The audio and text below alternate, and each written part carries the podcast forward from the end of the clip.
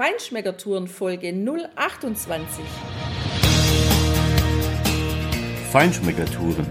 Der Reise- und Genuss-Podcast für Menschen mit anspruchsvollem Geschmack von Bettina Fischer und Burkhard Siebert. Hier lernst du außergewöhnliche Food- und Feinkostadressen, Weine und Restaurants kennen. Begleite uns und lass dich von kulinarischen Highlights inspirieren. Ja, hallo, schön, dass du wieder bei uns bist. Wir haben heute Philipp Klein zu Gast, einer der beiden Gründer von Grizzly Snacks. Philipp und Julius Michel haben dieses Unternehmen 2013 gegründet, ein Startup im Snackbereich und das Flagship-Produkt ist das Beef Jerky, mit dem die beiden Jungs, darf ich so sagen, das wohl älteste Snackfood der Menschheit modernisieren. Du wirst heute erfahren, was das Besondere an den Produkten von Grizzly Snacks ist, wie die beiden Jungunternehmer ihre Geschäftsidee gefunden haben, wie genau die Produktphilosophie aussieht, wo du das Beef Jerky auch bekommst und warum dieses natürliche Functional Food selbst bei Diäten genossen werden kann. Und wir verraten dir, oder Philipp, was Moms Secret ist. Ja, ein Mangel an Selbstbewusstsein kann man hier erfreulicherweise nicht feststellen. Du kommst gerade von der Messe. Hallo Philipp, schön, dass du bei uns bist. Hallo, hallo. Hallo. Danke, dass ich hier sein darf. Ja, gerne. Wie bist du denn auf Beef Jerky gekommen? Ich bin 2011, 12 sehr viel durch Kanada gereist und äh, Alaska, also habe da komplett Nordamerika unsicher gemacht. Und Beef Jerky war eben immer im Rucksack. Es war immer dabei. Ich bin per Anhalter gefahren sehr viel, Trainhopping betrieben in Kanada, sehr viel gewandert natürlich auch, gerade in Alaska. Und Beef Jerky war da immer ein Proviant. Ich habe es in verschiedenen Qualitäten dort kennengelernt, also von gepresstem Hackfleisch bis eben ähm, Organic Grass-Fed Beef und so weiter, also dann gute Qualität. Und ja, so bin ich da ursprünglich drauf gekommen, eben auf meiner ersten großen Reise. Ja, wir waren ja im Januar diesen Jahres in Südafrika und Burkhard ist der totale Anhänger von Biltong. Ja. Ich habe das da zum ersten Mal probiert und ja, ich fand's nicht schlecht, aber jetzt war ich auch nicht ganz so überzeugt von der Geschichte. Ja. Deins hat mir ganz anders geschmeckt, also richtig gut geschmeckt, als wir dich da auf der Messe in Stuttgart kennengelernt haben. Ja. Was ist denn jetzt tatsächlich der Unterschied zwischen dem Biltong aus Südafrika und eurem Beef Jerky? Also Biltong ist ein, das südafrikanische Trockenfleisch und Jerky das nordamerikanische Trockenfleisch. Biltong wird prinzipiell am Stück getrocknet, also wie, wie einen Schinken ähm, und auch langsam luftgetrocknet, wirklich über eine längere Zeit bei, einer, bei einem warmen Luftstrom. Da wird eben der Muskel mariniert und dann langsam getrocknet und danach aufgeschnitten. Wieder wie ein Schinken. Bei Jerky ist es eher so, dass, es, dass, die, dass das Fleisch erst geschnitten wird, mariniert wird und dann getrocknet. Das ist, wenn man es ganz auf den Kern runterbrechen will, der einzige Unterschied. Also ist es tatsächlich das gleiche Stück Fleisch, das ihr dann nehmt? Oder? Nicht, nicht unbedingt. Also bei Biltong hat man natürlich auch Springbock und andere Wil- Wildtierarten, gerade in Südafrika, da wird nicht unbedingt nur Rindfleisch verwendet. Genauso ist es aber auch beim nordamerikanischen Jerky, dass da natürlich früher Bisonfleisch, ähm, was wir auch nächstes Jahr mal machen werden. Spannend. Ähm, von deutschem Weidebison. Ähm, Beziehungsweise da äh, gibt's eben auch natürlich äh, Huhn und, und, und andere Jerkies. Aber ja, im Prinzip ist das der einzige Unterschied. Wir nehmen für unser Jerky die Oberschale, ein Rouladenfleisch. Das bietet sich dafür am besten an, weil es wenig intramuskuläres Fett hat und trotzdem äh, große äh, Muskelfasern hat. Ja, also mh, du könntest auch ein Rinderfilet nehmen natürlich, aber das ist für Trockenfleisch einfach ein bisschen schade natürlich. Ja. Ja, ja, wird das dann auch irgendwie, also mariniert, gewürzt äh, vorher oder nachher oder? Genau, also unser Jerky wird zuerst aufgeschnitten, dann 24 Stunden mariniert in eben einer, einer Flüssigmarinade, die wir aus Tamari und Apfelessig zusammensetzen. Außer bei unserer Sorte Original, da ist es nur Apfelessig. Und dann kommt die Gewürzmischung dazu, die eben da auch mit mariniert wird. Und ähm, dann trocknen wir es in einem, in einem Räucherofen bei einer gewissen Zeit und gewissen Temperaturen. Und das war's. Das ist ein sehr, sehr einfacher, sehr natürlicher Snack. Und es ist tatsächlich, wir verwenden ja auch keinerlei ähm, Zusätze, kein kein Natriumnitrit, kein Kaliumsorbat, keine, keine Geschmacksverstärker, nicht mal Hefeextrakt, also wirklich Mhm. gar nichts. Ähm, das macht es natürlich sehr besonders. Das macht unser Produkt sehr besonders. Absolut, so habe ich es auch kennengelernt. Also das war auch geschmacklich sehr intensiv. Also mir persönlich hat ja die Variante mit Ingwer und Zitrone, glaub, habt ihr? Lemon Ginger, ja. Ja, genau. Die hat mir ja am aller, allerbesten geschmeckt. Ja, und du bist ja ursprünglich aus dem Odenwald, glaube ich. Genau, ja. Genau. Und da hast du dir tatsächlich überlegt, im Odenwald Beef Jerky zu machen und ähm, ja, wie bist du da drauf gekommen letztendlich und hast du dir gedacht, dass ihr so erfolgreich sein werdet mit dem, was ihr heute macht, dass das einen deutschen Markt tatsächlich dafür gibt? Naja, sicher war ich mir nie. Ähm, bin ich mir auch heute noch nicht. Also das, das, das geht natürlich, es, es, es wächst und es wächst äh, mehr, als ich es dachte, um auf die Frage zu antworten, ja. Ich war, als ich anfing damit, ähm, schon in Heidelberg gewohnt und habe aber die erste Kooperation mit der, mit der ersten Metzgerei eben war im Odenwald. Und deswegen bin ich auch für das erste Jahr von dem Bestehen Grizzly Snacks jedes Wochenende von Heidelberg eben in den Odenwald gefahren, habe da in der Metzgerei gearbeitet am Wochenende, Jerky gemacht, die Bestellung fertig gemacht und so weiter. Ja, das hat, als ich die Rezepte zusammen hatte und eben mit Laboren, ähm, mit Rücksprache vom, vom Labor, das alles dann so weit hatte, dass ich mir sicher war, wie es geht und wie ich das machen kann, habe ich eine Liste mit Metzgereien ausgearbeitet, habe die angerufen und habe mich vorgestellt und das Produkt vorgestellt und die Idee vorgestellt und ich liebe deutsches Handwerk, ich liebe, ich liebe deutsche Metzger und, und Bäcker, und versteht mich nicht falsch, aber da stieß ich natürlich nicht gerade auf offene Arme, weil wenn du keine Wurst oder Okay. Schinken machen willst, sondern irgendwie was, was, was komisch ist, Das habe ich mir gerade gedacht. da musst du schon irgendwie Rückgrat haben. Ja. Glücklicherweise bin ich dann bei dem Metzger, wo ich als, ja, als Kind mit meiner Mama damals quasi äh, äh, Wurst einkaufen war.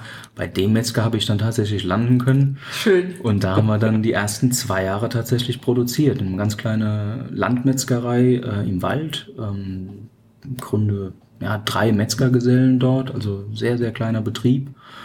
Und ja, da habe ich dann da den Betrieb dann mal auf links gemacht.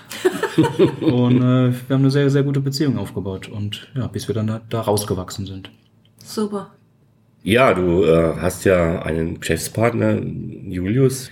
Wie hast du den denn kennengelernt und wie seid ihr dann gemeinsam da auf diese Idee gekommen, das zu machen? Und Julius und ich gingen zur Krabbelgruppe zusammen. Tatsächlich vor, also vor Kindergarten kennen wir uns schon. Ähm, wir sind dann auch zusammen aufs Gymnasium gegangen, haben zusammen Abitur gemacht und haben uns danach aber ehrlich gesagt aus den Augen verloren. Ich bin eben um die Welt gereist ein paar Jahre. Er hat eher die klassische Karriereleiter angefangen zu, zu erklimmen, hat dann eben Betriebswirtschaft studiert und so weiter und ich eben eher in Informatiker, habe mich da im Internet breit gemacht. Und so haben wir uns dann ja im Grunde doch äh, acht Jahre irgendwie aus den Augen verloren, mehr oder minder. Man hat sich natürlich immer mal wieder gesehen. Da war aber überhaupt nicht so, dass wir da irgendwie zusammen mal ähm, Geschäft führen werden oder das, was wir gerade tun und was sich in Zukunft noch entwickeln wird, irgendwie angedacht haben. Das war damals nicht, nicht so. Ich war dann aber Ende 2015 15 an dem Punkt, dass ich mich entscheiden wollte, ob ich meine, meine Projekte im Internet, meine, meine Webseiten und Services weiter ausbaue, das weiter betreibe oder Grizzly Snacks weiter betreibe. Ich war da so ein bisschen an einem Scheidepunkt und habe mich einfach finanziell natürlich ganz klar für die Informatik-Sache entschieden. Ja. Und war dann so an dem Punkt, dass ich das, was ich mit Grizzly Snacks hatte, verkaufen wollte. Also die Firma, die Marke verkaufen wollte. Ich hatte dann ein paar Angebote, ein paar Kontakte geknüpft und so weiter. Und saß dann aber irgendwann bei irgendeinem Schulfreunde-Treffen, mit, auch mit Julius zusammen bei einem, bei einem Bier oder bei acht. Und dann habe ich halt gesagt, ja, ich werde Grizzly Snacks verkaufen. Und Julius sagte, äh, nö. Wenn, dann verkauft er das an mich. Und so kam das dann, dass er eben 50% gekauft hat, was einfach, wir haben das dann natürlich, äh, sehr viel drüber geredet, sehr viel nachgedacht. Da Julius eben Betriebswirtschaftler ist und ich eben eher ein kreativer, aber auch rationaler Mensch, aber eher der, der gefestigte, der Zahlenmensch und so weiter, Mhm. haben wir uns einfach super ergänzt, haben das gleich relativ schnell gemerkt und haben dann ab 2016 die Firma zusammen dann weitergebaut, sind dann auch schnell umgezogen aus dem Odenwald mit der Produktion raus nach Düsseldorf, wo wir sehr viel mehr produzieren konnten. ähm, wo wir einfach ja, mehr eine Zukunft sahen.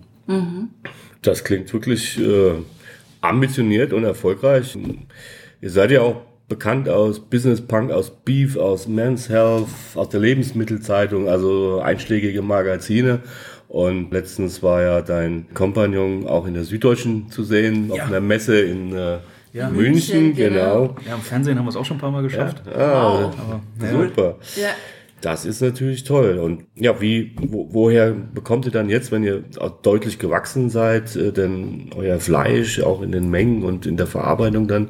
Wie funktioniert das jetzt, wenn das sozusagen aus der kleinen Handwerksbutze, sage ich mal, Genau. wirklich groß geworden ist? Genau. Na gut, also man muss ja immer, immer, immer den Ball mal flach halten.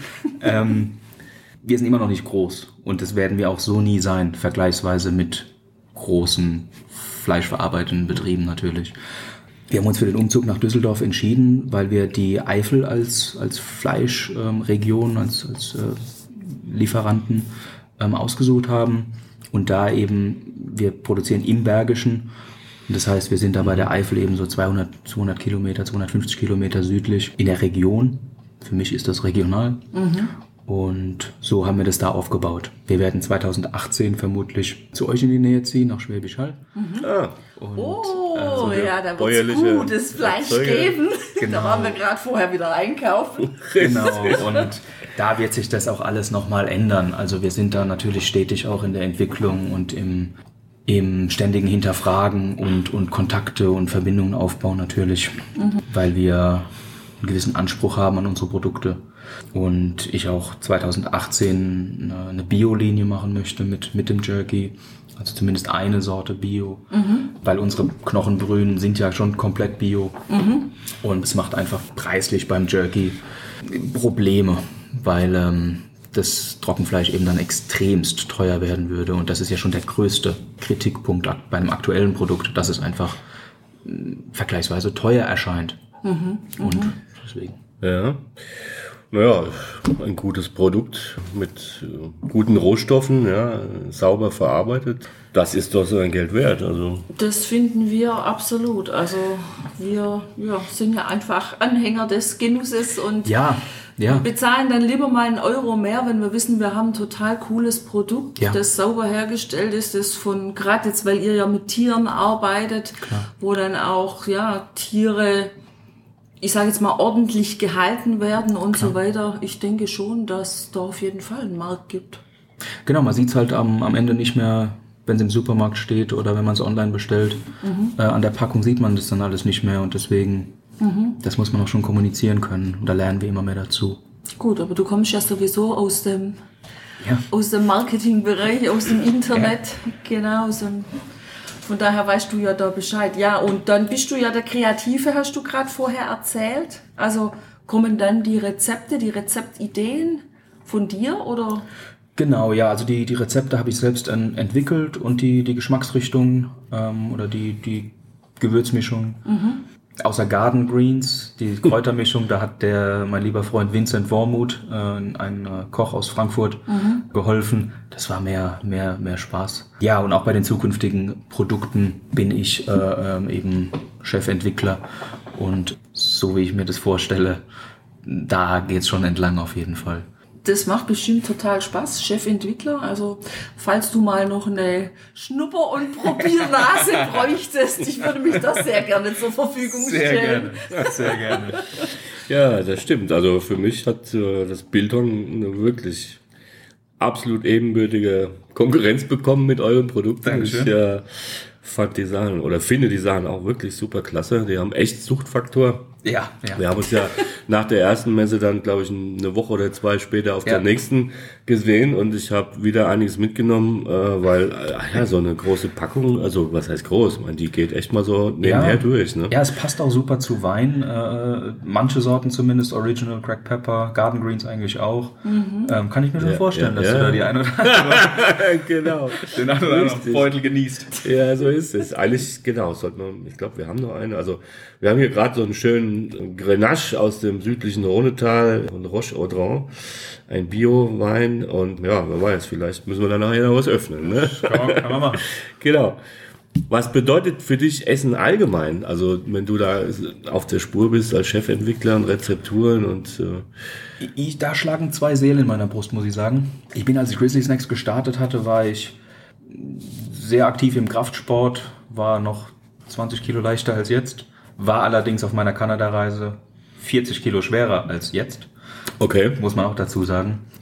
Und wenn du, wenn du aktiv Sport treibst und auf, auf Muskelaufbau und Krafttraining und so weiter, da bedeutet dann Essen eher Functional Food, eher das Essen, was Ergebnisse liefert. Mhm. Und das ist auch was, was immer noch für mich stimmt im Alltag, unter der Woche.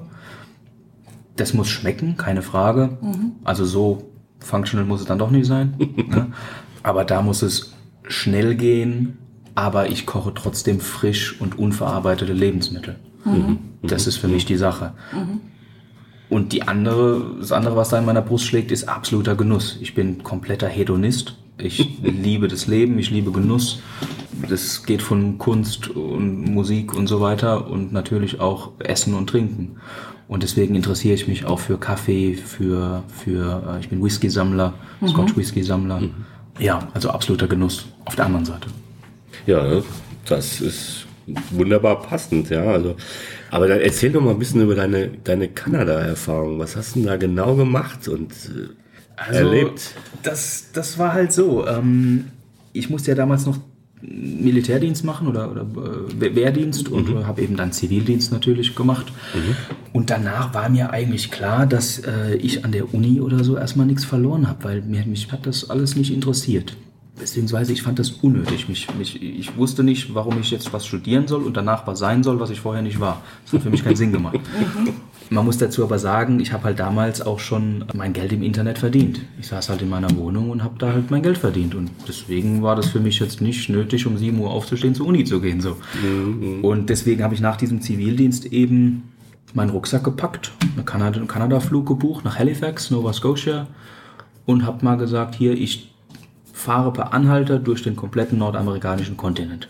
Mhm. Das war mein Ziel. Okay. Gab keine Zeitbegrenzung, war ja, ich habe gerade so genug Geld verdient, dass ich mir so einen einfachen Lebensstil leisten konnte. Also per Anhalter fahren, mhm. Couchsurfing. Mhm. Ich hatte ein Zelt dabei, habe auch oft gezeltet mhm. natürlich. Mhm. Und damals war ich ja 19, 20, ne? Genau, und dann bin ich da von Nova Scotia äh, hoch nach Neufundland und dann quasi komplett durch Kanada, also Montreal, Toronto, durch die Prärie, durch die Rockies nach Vancouver. Ja, da habe ich sehr, natürlich sehr, sehr viel erlebt. Vielleicht eine kleine Anekdote zum zum Grizzly. Warum heißen wir Grizzly Snacks? Ich wollte genau, gerade das hätte ich dich jetzt auch gefragt. Das liegt ja jetzt hier schon quasi vor uns. Richtig, ich ähm, sehe so dich im Zelt und aber erzähl du. Das waren Wölfe, das ist eine andere Story. Okay. ähm, nee, also der, der, der Grizzly ist halt, äh, man muss sich das so vorstellen, ich kam gerade von Toronto durch die Prärie eben in die Rockies rein ähm, und habe da so ein paar Wochen verbracht, habe da mir ein paar Berge angeguckt natürlich, ähm, ein paar Leute kennengelernt, ein paar gute Konzerte besucht. Und ich war ja dann schon ein paar tausend Kilometer per Anhalter unterwegs, habe sehr viele Leute kennengelernt und habe mich irgendwie ein bisschen gelangweilt gefühlt von diesem Transport, von dieser Transportart. Mhm. Und ich wollte natürlich auch keinen Bus buchen oder so. Das ist ja, also das, das wäre ja viel schlimmer gewesen. ja, und deswegen habe ich mich so ein bisschen fürs Trainhopping interessiert. Und mhm. in, in Nordamerika geht das halt noch. Man muss sich da extrem schlau machen und ich empfehle das keinem. Man muss wirklich wissen, was man da tut. Und ich hab, war glücklich, habe Leute kennengelernt, die mir da Sachen gezeigt haben, dass ich heute noch hier sitze. Also das ist alles gut. Ähm, aber da gab es da gab's eben eine Situation äh, in dem kleinen Cuff Golden, heißt es, äh, westlich von den Rockies. Da gibt es einen Güterbahnhof. Und man will sich als Trainhopper halt ein bisschen vor dem Güterbahnhof positionieren, sodass wenn der Zug reinkommt und hält, dass du dann aufsteigen kannst. Ich wollte gerade fragen, vielleicht kannst du kurz sagen, was Trainhopper ist, weil ich kann mir so. so. in etwa was vorstellen. Okay, ähm, Trainhopping bedeutet quasi, dass du mit einem mit einem Güterzug eben reist. Also du, wenn ein Güterzug anhält, springst du da drauf. Okay. Oder kletterst da drauf und fährst halt mit. Ah, verstanden. Und hoffst halt, dass der optimalerweise weißt du, wo er hinfährt. Aber das ist eine ganz, ganz andere, ganz andere Geschichte. Mhm. Naja, wie auch immer. Also ich habe da halt in meinem, in meinem Versteck so gesehen, so gesehen ausgeharrt und habe auf diesen Zug gewartet. Ich wusste ja, wann er ungefähr kommen soll und so weiter. Aber habe da wirklich tagelang gewartet. Also das, das geht nicht innerhalb von zwei Stunden. Aha. Sondern du weißt dann, der kommt die Woche und so weiter. Oh. So schlau wie ich damals war zumindest, war das halt die Situation. Und naja, und ich höre es dann halt irgendwann hinter mir halt im, im Wald. Ich saß quasi im Wald, da war so eine Böschung unter mir und da unten waren dann die Schienen, ja. Und quasi hinter mir im Wald hat es dann halt geraschelt und so weiter. Und ich habe hinter mich geguckt und dann war halt so 50 Meter weg halt ein riesen Grizzly gestanden. Oh und die sind ja da. Ja. Also so. Ja. Und das war halt das erste Mal, dass ich einen Grizzly gesehen habe. Und der ist dann so, so, hat sich mit den Vorderarmen so am, am Baum hochgezogen, so ein bisschen, ja, ja, ja. Einfach so, um sich zu strecken oder so, keine Ahnung. Und dann, dann siehst du ja auch, wie groß dieses, dieses Tier ist. Ne? Mhm. Und ich hatte damals auch keine Ahnung von, von gar nichts, also auch wie man da umgeht und so weiter, richtig, richtig naiv. Und das hat aber so einen Eindruck gemacht natürlich, dass, dass du das das Leben lang nicht vergessen wirst. Das denke ich. Und dann war mir auch bewusst, was ich da für ein dummes Zeug mache gerade. Genau, aber halt in, in der Phase natürlich hatte ich auch Beef Jerky im Rucksack und habe hab das natürlich alles damit assoziiert. Das Leben leben, in der Wildnis sein, neue Sachen sich trauen, erwachsen werden. Das, war, das war Kanada für mich. okay. Ab dann auch, auch dann oben in Alaska später, da dann wirklich beim Wandern auch Grizzlies gesehen, auch Schwarzbären gesehen. Das war natürlich dann viel schöner. Es war nicht so angstbehaftet. Ähm, da war ich auch, hatte ich auch Freunde dabei oder meinen besten Freund Sebastian. Zusammen da so ein Grizzly in der Wildnis sehen. Das war auch eine Mutter mit zwei Kindern tatsächlich. Ja, Es war so im September. Das ist eine gute Freundschaftsprüfung. Weil wenn man zusammen einen Grizzly sieht und guckt sich an, du weißt genau, wenn ich jetzt losrenne, hast du verloren. Weil du Okay. bist langsamer. Ja, so. Und das, also sagt man ja immer, du musst nur schneller sein als dein Kumpel. Ja. Und ähm, Wart ihr gleich schnell? es ist keiner gerannt. Ähm, wir haben Okay. das, das war deswegen, also es war eine, das war eine schöne Situation. Und halt natürlich auch auf der Wanderung hatten wir Beef Jerky dabei. Und das ist halt immer das, ähm, Das schnuppern die, was ich oder? dann, was ich dann, ja, ja, natürlich. Ja. Das ist, genau, da muss er, muss er aufpassen. Ja, so ist, ist Kanada. Wow, cool. Das ist eine super Geschichte. Ich könnte dir da noch stundenlang zuhören. Das ist wirklich, wirklich spannend. Ich habe im Internet Ja. letztens gesehen, dass Paleo-Ernährung total im Kommen ist. Jetzt weiß ich nicht so richtig, was Paleo ist, aber du weißt es bestimmt. Was hältst du davon und wie passt da euer Beef Jerky dazu? Ähm, ja, also Paleo-Ernährung ist eine, eine Steinzeiternährung, nennt man es auch. Die Grundfesten sind im Grunde, oder die, die Idee dahinter ist im Grunde unverarbeitete Lebensmittel zu essen und keine Lebensmittel mit, was die Paleo-Gemeinde Antinährstoffe äh, betitelt ist. Deswegen essen die auch kein Reis, kein, keine Sojabohnen und noch andere Einschränkungen, die ich da nicht alle auswendig kenne. Ich ernähre mich nicht Paleo. Es ist durchaus beliebt, weil meiner Meinung nach die Prinzipien von Paleo durchaus Sinn machen. Man, man achtet auf Qualität, man achtet auf unverarbeitete Lebensmittel und das ist prinzipiell eine gute Sache. Dann gibt es viele andere Sachen im Paleo, die ich halt Quatsch finde. Aber muss ja jeder für sich entscheiden.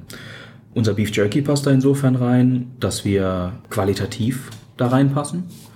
Und unser Original Jerky ist ja auch nur mit Apfelessig, Meersalz, schwarzem Pfeffer gewürzt und eben Rindfleisch. Ne? Das heißt, das passt auch komplett in die Paleo-Ernährung oder auch in andere Lebens äh, Ernährungsweisen wie ketogene Diät, also extreme Low-Carb-Diät und so weiter. Ich kenne aber auch durchaus einige Kunden von uns, die sich normalerweise oder, oder eigentlich Paleo ernähren, trotzdem aber unsere anderen Sorten auch essen. Da muss man halt wissen, was man tut, so gesehen, weil die anderen Sorten von uns eben mit einer Tamari-Sojasauce, also mit einer glutenfreien Sojasauce, mariniert wurde. Und da müssen die dann für sich selbst entscheiden, ob die da die Sojasauce konsumieren oder halt nicht. Ja, ja, ja. Also ich, ich finde das nicht so tragisch. Ja. Das heißt, eure Zielgruppe oder Zielgruppen sind durchaus diversifiziert, breit aufgestellt. Ja, ja, also um das, ja, um das einzuschränken, also die eine Zielgruppe sind die im Grunde so die zwei Herzen, die in meiner Brust mit Ernährung schlagen. Zum einen sind es die Functional Food Leute, die wollen 71% Eiweiß, was unser Beef Jerky hat. Also wir haben extrem viele natürlich Fitness äh, Leute, Kraftsport, äh, Crossfit, diese diese Ecke, auch Radler, ähm, Bergsteiger haben wir, So, also viele Leute, die dann auch halt extrem viel Zeit draußen verbringen. Was ich ja schön finde. Und das ist ja Grizzly Snacks. Das ist ja der, der Lifestyle, dieses Abenteuer im Alltag, was die Marke kommunizieren soll. Und was ich auch so liebe. Und zum anderen ist die Zielgruppe Genussmenschen. Ja, tatsächlich, also die, die, die, die neue Essen, neues Food ausprobieren wollen. Ich kenne Leute, die legen es dann mit auf, auf die Käseplatte, wenn sie einen Wein trinken und so weiter. Ja, das, da bin ich ja bei euch genau richtig. Das passt bestimmt ja, ja. super, das habe ich mir Genau. gerade vorgestellt. Also ja. so, Richtig. so eher als, als ja, Genussmittel und nicht als, ähm, als Functional Food. Das sind so unsere zwei Zielgruppen im Grunde.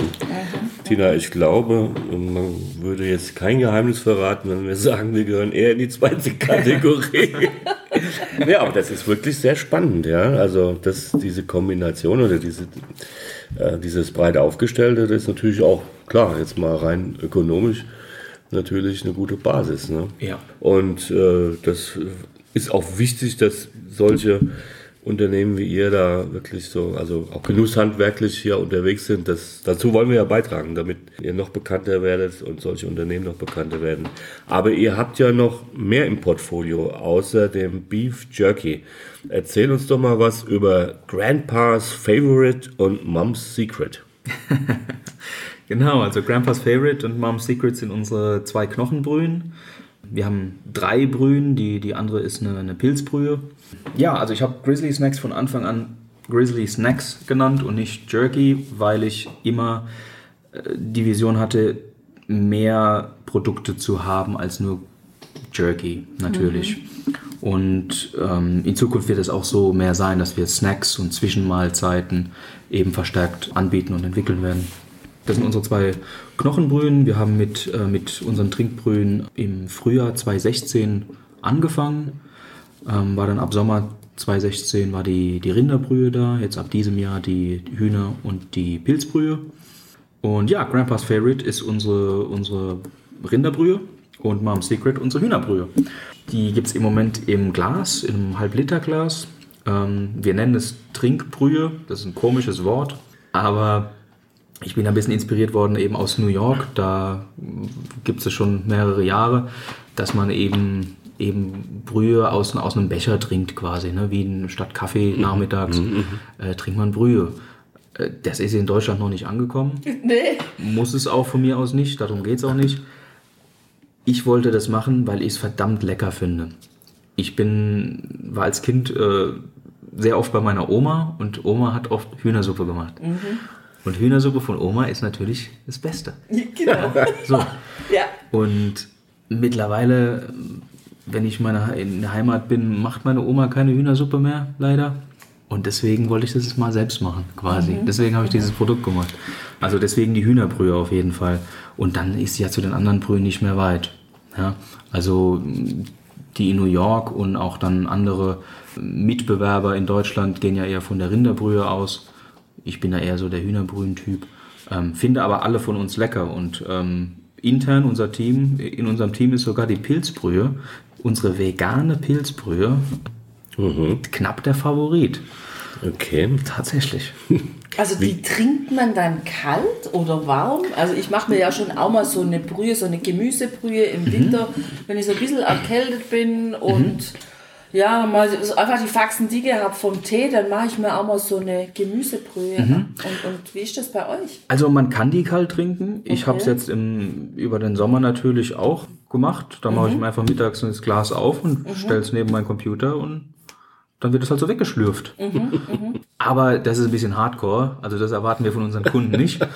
ähm, deswegen, du kannst das Glas einfach zwei Minuten in die Mikrowelle stellen und dann einfach natürlich heiß genießen. Aber genau, und jetzt gerade jetzt im Winter, also ich habe jetzt die in der letzten Woche, ich glaube, ja, jeden Tag Glas getrunken mittags. Und das ist schon geil, wenn du draußen den Schnee siehst und hast dann halt die warme Brühe da stehen und arbeitest aber an deinem Computer. Und das ist so, ja, dieses moderne, traditionelle, was ja Grizzly Snacks auch verkörpert. Dieses modern, traditional food. Und deswegen passt die Brühe da super rein. Also es geht eigentlich dann auch eher wieder zurück zum ursprünglichen Ja. und das übersetzt in die Neuzeit. Ne? Ja, ja, komplett. Also, komplett. genau. Also wir haben ja auch prinzipiell, wenn man sich Jerky und die Knochenbrühen anschaut, das sind ja auch alles sehr alte Konservierungstechniken. Trocknen und salzen beim Jerky und einkochen bei der Brühe. Das ist alles sehr, sehr simpel. Weil wir haben, wie gesagt, bei keinen Produkten eben Konservierungsstoffe oder irgendwelche Tricks. Deswegen unser Claim, Grizzly Snacks steht ja für natürlich, lecker und wild. Und alle Produkte, die wir machen werden, sind natürlich lecker und wild. Wild bedeutet in dem Zusammenhang halt ein bisschen edgy, ein bisschen, du trinkst die Brühe auch kalt, oh.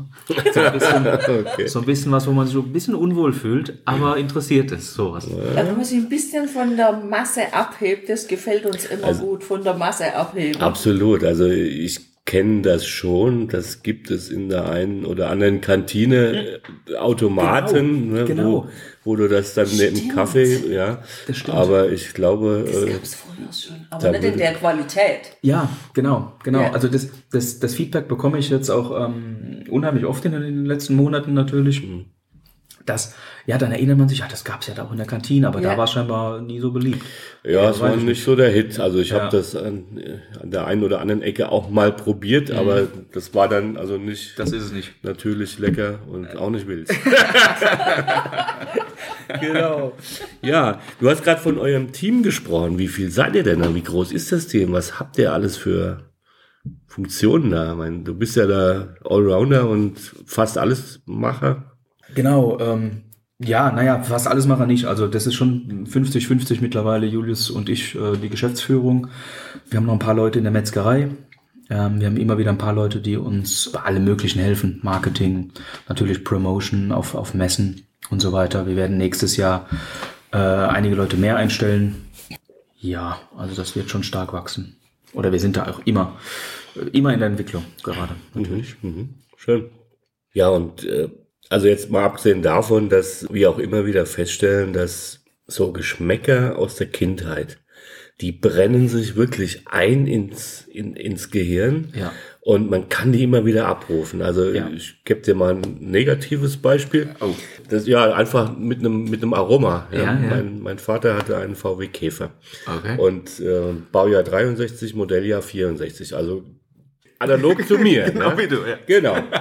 Und ähm, als Kind bin ich da hinten auf dieser Rückbank gesessen und ich musste mich halt öfters mal übergeben, ja, wenn du, Okay. ja, und diesen VW Käfer hat mein Vater irgendwann in die Garage gestellt und wir haben den, keine Ahnung, 20 Jahre später da rausgeholt. Und dann bin ich in dieses Auto gestiegen und hatte sofort Würgereiz, weil dieses, der Geruch von diesem Auto, ja, Klar.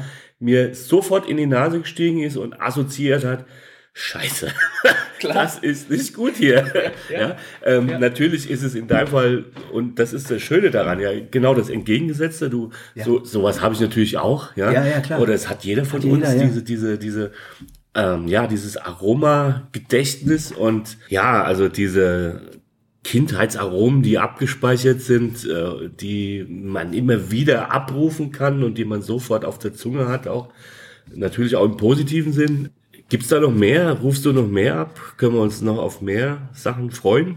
Ja, auf jeden Fall. Ihr, ihr merkt's ja schon, also ich bin ja voller, voller Geschichten und, und äh, Leidenschaft, was sowas angeht und äh, sehr sensibler Mensch im buchstäblichen Sinne und ja, ja, also ich wühle da schon in mir, was ich da noch so finden kann und äh, da wird's in den nächsten zwei Jahren noch ein bisschen was geben. Okay, dann sind wir gespannt. Ja, und wenn jetzt unsere Zuhörer deine Artikel oder eure Artikel kennenlernen wollen, wo können die das tun? Ja, am besten online, ähm, www.grizzlysnacks.de. Da gibt's ähm, unser Jerky, unsere Brühen, bisschen Merchandise. Prinzipiell auch, wir sind mm, auch in einigen Edekas und Rewe vertreten, in, in vielen Feinkostläden, auch in ganz Deutschland. Einfach mal bei eurem Feinkosthändler gucken, wenn nicht nachfragen und unseren Namen erwähnen. Und dann sollen die sich gerne bei uns melden. Wäre eine gute Idee. Uns gibt's im ein oder anderen Metro, Köln, Hamburg, Stuttgart. Ja, aber das wird von Woche zu Woche mehr.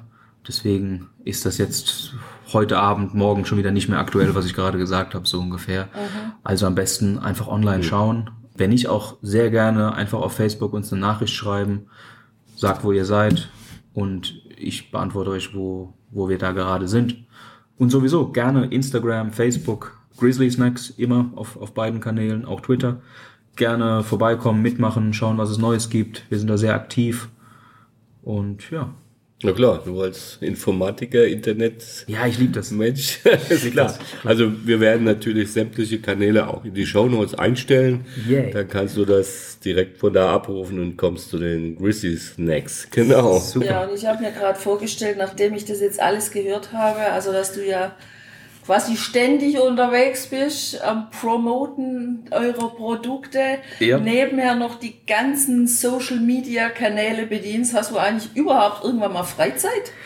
Nee, gerade nicht, ehrlich gesagt. Ähm, auch schon länger nicht mehr, aber ich empfinde das alles, was ich mache, auch in den letzten zehn Jahren im Grunde nicht als Arbeit.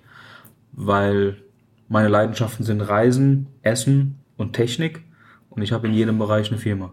Super. Ja, was Ich mache den ganzen Tag, was ich gut finde. Das ist super, das ist überhaupt das aller, allerbeste.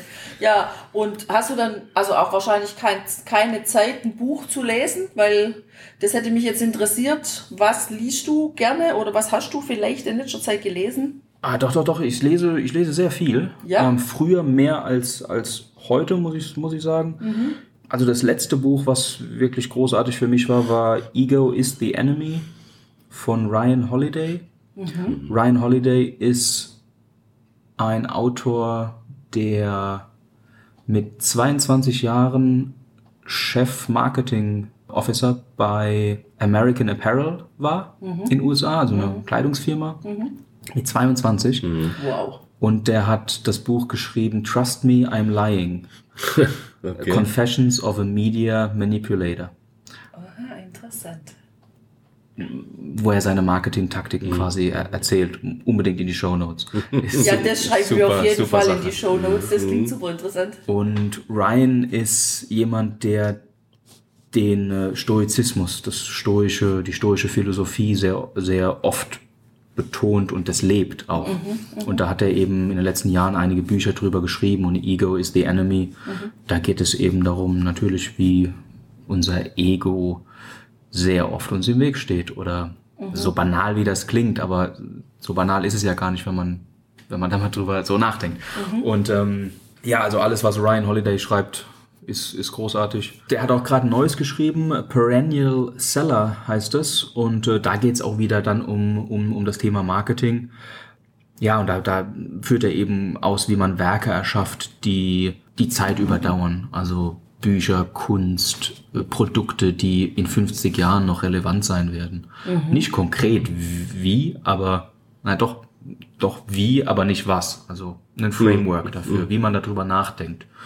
Und wie viel Arbeit das auch bedeutet. Und das ist immer sehr inspirierend für mich, weil es da natürlich oft darum geht, dass keiner irgendwas geschenkt bekommt, dass alles, dass der Overnight Success immer zehn Jahre Arbeit ist. Ja. So ungefähr. Ja, ja, das finde ich, finde ich immer, immer sehr schön. Ich habe auch bei euch gesehen, bei Bettina, glaube ich, dass du hast auch ein Buch geschrieben über Verkaufen, oder? Das Genau. Thema interessiert mich total. Was, was hast du da gemacht? Ja, ja, ich habe letztes Jahr auch ein Buch veröffentlicht, Titel Topverkäufer schenken reinen Wein ein und passt ja. Genau. Ja, ich wollte einfach mal ein anderes Verkaufsbuch schreiben als die, die es auf dem Markt schon gibt, weil da wird ja viel über Verkaufstechniken, über Verkaufsfragen und so weiter Ja. geschrieben und auch in den Seminaren ist das ja hauptsächlich das Thema. Und bei mir in meinem Buch geht es darum, dass ich sage, im Grund kann jeder verkaufen, nämlich immer dann, wenn du das Problem deines Kunden tatsächlich wahrhaftig wahrnimmst sozusagen und über die Probleme des Kunden nachdenkst, dich auf dessen Stuhl setzt Ja. und dann eben dafür Lösungen findest. Das war mir ein großes Anliegen, da Ja. mal was anderes zu schreiben, weil ich komme ursprünglich aus dem Einkauf, aus dem Industrieeinkauf Ja.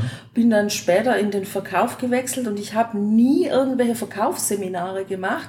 Und trotzdem ist es mir tatsächlich von Anfang an gelungen, gute Verkaufsergebnisse ja, zu erzielen. Und Cool. Weil du es intuitiv so gemacht hast, oder? ja, weil ich es genau, weil ich es Cool. intuitiv so gemacht habe. Wahrscheinlich aus dem Grund, weil ich eben aus dem Einkauf kam, weil ich die Probleme der Einkäufer natürlich auch auf dem Verkaufsstuhl dann sozusagen kannte und es vielleicht auch anders wahrnehmen konnte. Aber ich denke einfach, das kann im Grund jeder und dann ist auch Verkaufen überhaupt nicht mehr technisch, nicht mehr schwer, dann macht Verkaufen Spaß, weil Ist menschlich, ja. ja, genau, es ist menschlich und ja, für dieses Buch habe ich auch so diesen Überbegriff Kultiviertheit genommen, weil ich sage, alles, was vom Anfang bis zum Ende richtig kultiviert wurde, bringt am Ende automatisch gute Ergebnisse. Und ich cool. glaube, das sieht man ja auch ja. bei dir da mit deinen Grizzly Snacks, dass das genauso ist. Im Grunde bist du ein tolles Erfolgsbeispiel. Da bin ich bei Für dir. Für mich, meine Idee und mein Buch, das finde ich genial. Ja, ich finde, also da bin ich bei dir. Also ich schaue mir das Buch auf jeden Fall mal an. Klingt, klingt super, klingt super spannend. Ja, schön, freut mich. Cool. ja.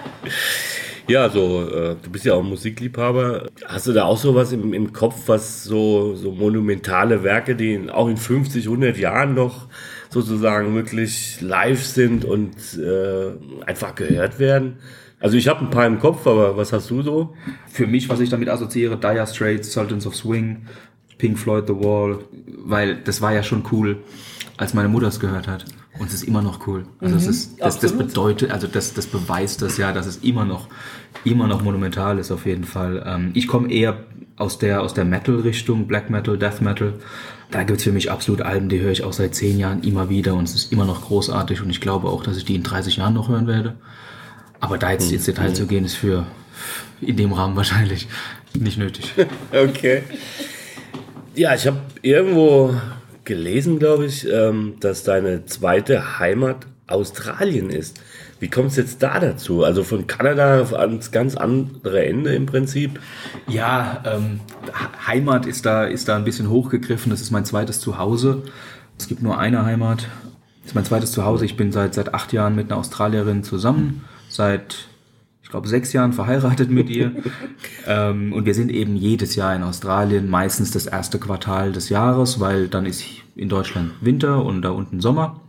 Und meine Arbeit ist zum größten Teil online und deswegen kann ich eben auch da, von da unten aus äh, ohne Probleme arbeiten. Meine Frau ist Musikerin, mhm. das heißt, die macht halt dann da unten ihre Tours und so weiter. Also das eben ist ja unser zweites Zuhause und ich fühle mich da sehr, sehr wohl. Ich bin, wie gesagt, ja im Odenwald aufgewachsen, also Wald um mich rum und keine Berge, kein, kein Meer und ich finde Berge und Meer schon ziemlich geil und deswegen ist halt so am, am Meer wohnen in Australien echt was sehr, sehr Gutes für mich, dass ich morgens äh, nach dem Aufstehen schwimmen gehen kann, bevor ich anfange zu arbeiten. Und das ist sehr, sehr geil. Ja. Also wenn ich das so höre, da sehe ich ja so die Würfelquallen vor meinem geistigen Auge und sonstiges Getier in ja. Australien. Also ein paar weiße Haie ne, gibt es ja da wohl auch. Ich denke, die möchte ich lieber nicht sehen. Ja, also äh, ja, verstehe ich, höre ich sehr oft tatsächlich. Ähm, da muss Australien echt mal besseres Marketing machen. Aber ja, also wir sind, wir sind in Adelaide immer ähm, meistens und in Adelaide gibt es keine Würfelquallen, aber halt tatsächlich äh, weiße Haie, wie, wie Burkhard schon sagt. Es gab da, ich glaube, vor, vor zwei Jahren war es. Ich kam gerade vom Schwimmen morgens, kam nach Hause. Meine Frau sagt zu mir, oh, hast du es mitgekriegt? Und ich so, nee, was denn? Und sie sagte halt, ja, der Helikopter hat bei Brighton Beach einen großen Weißen gesichtet vor einer halben Stunde. Ja, Brighton Beach ist eben unser, unser, unser Heimatstrand.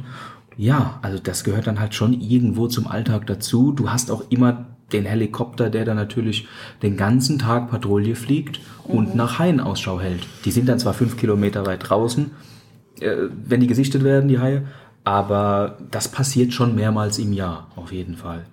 Ja, aber trotzdem gehört es nicht zum Alltag, dass irgendwie du mit gefährlichen Tieren irgendwie in, äh, in Berührung kommst oder so. So ist es dann auch nicht.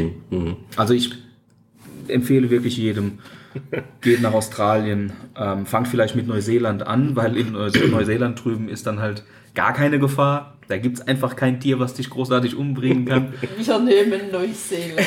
Ja, Tina, das steht ja auch auf der Bucketlist. Das ist zwar wie ein blöder Begriff, aber ja, auf, auf unseren Zielen, genau. Ja, Ziele sollte man immer haben. Ne? Genau, da gibt es ja auch großartiges Sauvignon Blancs und Syrahs, die mhm. wunderbar zur Beef Jerky passen würden. Glaube ich auch. Sehr schwere Charakterweine, ja. Ja, genau.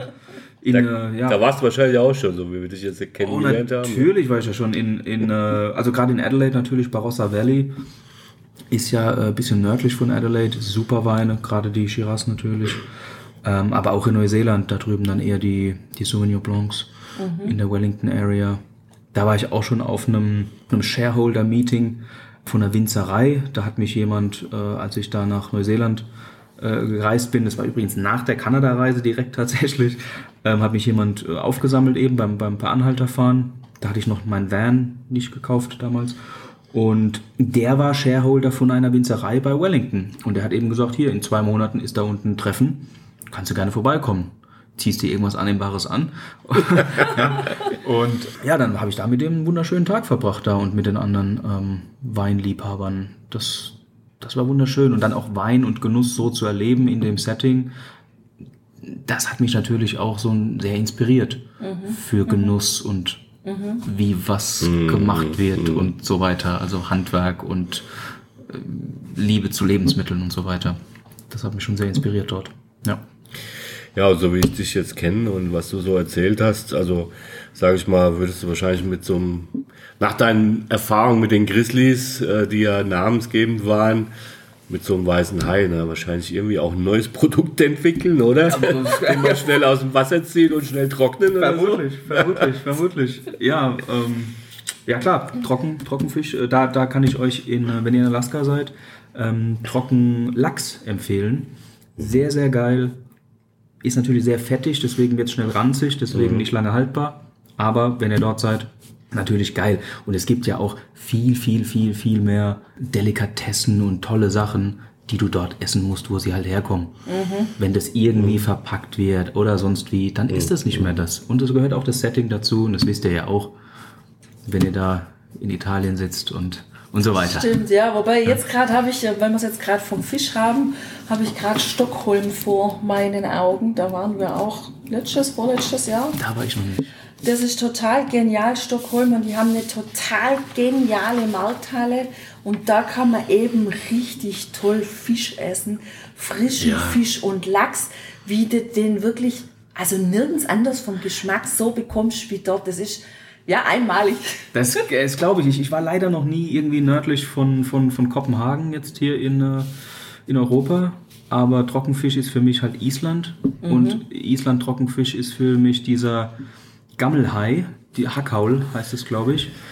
Und das ist eben Haifleisch, äh, ich glaube, irgendwie für sechs Monate in der Erde vergraben und einfach vergessen und dann wieder ausgegraben. Und das schmeckt halt wirklich nur nach Ammoniak und ganz, ganz furchtbar. Falls Isländer zuhören, es tut mir wirklich furchtbar leid, aber es sind echt eine, also wirklich eines der drei ekelhaftesten Dinge, die ich je gegessen habe. Ja, das kann ich mir gut vorstellen, wie du es beschreibst, aber ich stelle mir gerade so einen Isländer vor, der so einen Aureweller Handkäse mit Musik vor sich hat. ja, also Dann, dann haben wir wieder eins zu eins ausgeglichen mit den Isländern. Ne? Touché. genau. Ja, das war jetzt total spannend, deine Stories anzuhören über Grizzly Snacks, aber natürlich auch von deinen Reisen. Also ich könnte dir noch stundenlang zuhören und ich schätze mal, du würdest uns noch ganz, ganz viele Tipps abgeben. Aber bevor wir jetzt zum Ende von unserem Interview kommen, haben wir noch einen Schnelldurchlauf, den wir mit jedem Interviewgast machen. Und das heißt, du bekommst jetzt von uns ein paar kurze Fragen gestellt und mit der Bitte um ein paar kurze Antworten. Cool. Wenn es dein Beef Jerky nicht gäbe, was würdest du als Proviant in deinen Rucksack packen? Ähm, boah, wenn es um den Eiweißersatz geht, würde ich Würste einpacken, irgendwie Landjäger oder sowas. Aber ansonsten habe ich immer Nüsse und Trockenfrüchte dabei, eigentlich dann auch so, wenn es um Proviant geht. Und wenn es nur eine Fleischsorte geben würde, welche wäre deine? Rindfleisch. Klare Ansage. Ja. Was ist dein Lieblingsessen? Ja, ähm, eine richtige Carbonara. Also mit Guanciale und so. Eine richtige Carbonara. Ohne Sahne, ne? Ohne Sahne. Natürlich ohne Sahne. Also eine richtige Carbonara. Eben, ja, genau. Das ist, ähm, ja, ist mein Lieblingsessen. Ist, ja, besser geht's nicht. Ja, mag ich auch. Absolut. Auf welchen kulinarischen Luxus könntest du mühelos verzichten? Trüffel und Kaviar. Also Kaviar jetzt offensichtlich braucht man nicht, aber Trüffel finde ich sehr, sehr überbewertet. Ja, Trüffel liebt man oder man hasst ihn. Das Ja. ist, das ist so. ja.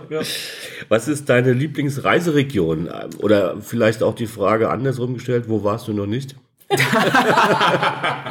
Also Lieblingsreiseregion ist äh, im Grunde kalt und karg. Alaska, Island. Yukon Territory, Kanada, das sind eigentlich so meine, meine Dinge. Ja, wo ich noch nicht war, ist alles südlich von Ägypten in Afrika. Äh, ich war in Marokko, Ägypten, das war's in Afrika, also da gibt's noch sehr, sehr viel zu entdecken. Ich war noch gar nicht in Mittel- und Südamerika. Komplett noch gar nicht. Und da wird wohl auch die nächste längere Reise hingehen. Da werde ich wohl auch sechs, acht Monate verbringen. Ja. Da gibt es ja auch sehr gutes Rindfleisch. Oh ja. Oh ja. Ich habe schon ein paar Adressen, schon ein paar Kontakte. Genau, da gibt's der Yellow äh, Mitgründer, mit äh, Sänger, ja auch ein Musiker, Ja, der Schweizer. ja. Jetzt fällt mir der Name nicht ein, aber Ja, und ich weiß aber genau, wen du meinst. richtig. Ja. Und Ja. der macht ein wirklich, der ist züchtet Rinder. Ja. Es war eines der besten Fleischsorten, die ich je gegessen habe. Gibt's in Frankfurt ein schönes Restaurant von ihm. Ja. Geil. Und er Super. macht auch Bio-Weine dazu. Das ist auch eine super Inspiration, der Typ. Immer wenn ich den sehe, denke ich, was ein Leben. Ja, da denke ich immer, geil, wenn ich das mal so hinkriege. Wahnsinn. super Typ. Ja. Ja, sinnlose Verschwendung. Woran denkst du im Bereich Essen und Trinken? Ähm, boah, prinzipiell Food Waste. Das ist eigentlich ja so das Thema, dass wir einfach so viel Essen wegschmeißen, weil wir zu den unmöglichsten Jahreszeiten alle Gemüsesorten, also so ungefähr, im Supermarkt erwarten und so weiter. Das ist alles ziemlicher Quatsch. Das ist sehr schwierig. Wir haben sie auch jetzt bei der Fleischproduktion natürlich mit, mit Knochen zu tun, deswegen auch unsere Knochen brühen, dass man da aus den Knochen halt nochmal Genuss macht, statt halt nur irgendwie irgendwelche Cremes oder Kosmetika und so weiter. Ja, Schöner Ansatz. Finde ich gut. Ja, du hast ja auch klar unterschieden zwischen ähm, Zuhause und Heimat. Was ist denn für dich das beste klassische Gericht deiner Heimat? boah. Also jetzt Handkäse mit Musik hast du ja schon gesagt, aber das mag ich nicht so arg, deswegen Okay. gilt das nicht. Für, also ich muss sagen, die Blutwurst, das ist zwar nicht klassisch meine Heimat, so gesehen, aber ich verbinde das unheimlich mit meiner Heimat. Blutwurst und Kartoffeln. Ähm, ja, das ist für mich bei Oma Mittagessen so. Ja. Und was ist für dich die schlimmste kulinarische Modeerscheinung? Boah, da gibt's viele. Da gibt's ganz schön viel Quatsch. Alles, was, dass man jetzt alles Superfood nennen muss, finde ich ganz schrecklich. Dass man jetzt die Chiasamen aus Südamerika einfliegt, die genauso gut sind wie Leinsamen und, und so weiter. Also, das ist ganz viel Quatsch und dann muss es Bio-Ingwer aus China sein. Und das macht alles gar keinen Sinn. Also, das macht mich ziemlich, ziemlich wütend auch, ehrlich gesagt, wenn ich da mal ein bisschen länger drüber rede. Aber ja, also das finde ich die schlimmste kulinarische Modeerscheinung. Okay. Ja, ich glaube, das könnte noch einen längeren Podcast geben darüber. Das stimmt. Und eine letzte Frage noch. Welche Zutat braucht dein Leben, das für dich die Lebensqualität optimal ist? Welche Zutat? Wachstum und Kreativität. Dinge erschaffen. Ja. Ja, ja, super. Da bist du ja kräftig dabei. Auf jeden Fall. Auf jeden Fall. Ja, da wünschen wir dir auch weiterhin viel Erfolg. Vielen Dank. Wir vielen Dank. freuen uns auf die angekündigten Überraschungen, die noch kommen werden und äh, drücken dir, ja genau, drücken dir und deinem Geschäftspartner die Daumen, dass alles so weiter sich entwickelt, wie er das wünscht und natürlich mit deiner Frau, äh, dass ihr tolle Zeit genießen könnt, Dankeschön. mal hier, mal da. Dankeschön. Und äh, ja, vielen Dank für das richtig tolle Gespräch, was wir hier miteinander führen Vielen Dank haben für die können. Einladung. Ja. Ja, gerne. Das war eine super Geschichte. Und ja, alle Infos werden wir wie immer auf die Show Notes einstellen, sodass du natürlich zu den Grizzly Snacks kommst und zu Philipp Klein. Ja, welchen letzten Tipp, Philipp, kannst du uns denn noch mit auf den Weg geben? Fasst, fasst euch Mut. Traut euch. Eure Ängste und so weiter sind, die sind alle gerechtfertigt, aber die sind immer nur eine Inspiration dazu, Lösungen dafür zu finden. Und die sind Leitplanken. Ängste sind Leitplanken. Und dann geht ihr da in die falsche Richtung. Aber traut euch, glaubt an die Ideen, die ihr habt und probiert einfach aus. Und ihr werdet unheimlich viele Fehler machen. Und es ist alles vollkommen okay. Und ja, das, das ist so das, was ich einfach so oft mitbekomme, dass Leute mit mir reden und sagen, oh, du hast so viele Länder bereist oder du hast jetzt hier dies, das Business. Und dann sage ich, ja, das kannst du aber auch, dann mach doch einfach. So, also ich bin jetzt auch kein anderer Typ. So, wir sind alle nichts Besonderes. Und ja, traut euch. Das ist ein wunderbarer Tipp, das Leben quasi jetzt zu leben und was draus zu machen, bevor es zu spät ist. Ja. Ja. So nach dem Motto, das Leben ist zu kurz, um es nicht jetzt ausführlich zu genießen. Wir hatten riesigen Spaß heute mit dir bei dem Interview. Vielen herzlichen Dank. Dankeschön. Das war ganz, ganz toll. Wir haben so tolle Sachen von dir gehört. Einmal über eure Produkte, was dann auch nächstes Jahr und in Zukunft noch kommen wird, aber auch die ja, tollen Erzählungen von deinen Reisen. Das macht richtig, richtig Spaß. Und wenn du natürlich die ganzen Informationen dann brauchst, die in dieser Folge drin waren, also die Bücher, die Philipp uns genannt hat und natürlich auch die Homepage von Grizzly Snacks und so weiter, dann stellen wir die natürlich wie immer in die Show Notes und ja, wünschen dir auf jeden Fall viel Spaß beim Genießen. Ja, und beim Vermehren der gewonnenen Eindrücke. Und äh, ja, wenn einer, außer uns natürlich, das Motto unserer Show personifiziert, reisen und genießen, dann ist es Philipp. Herzlichen Dank, dass du bei uns warst. Vielen Dank. Dankeschön. Danke. Jo, ciao, ciao. Ciao. Ciao, ciao.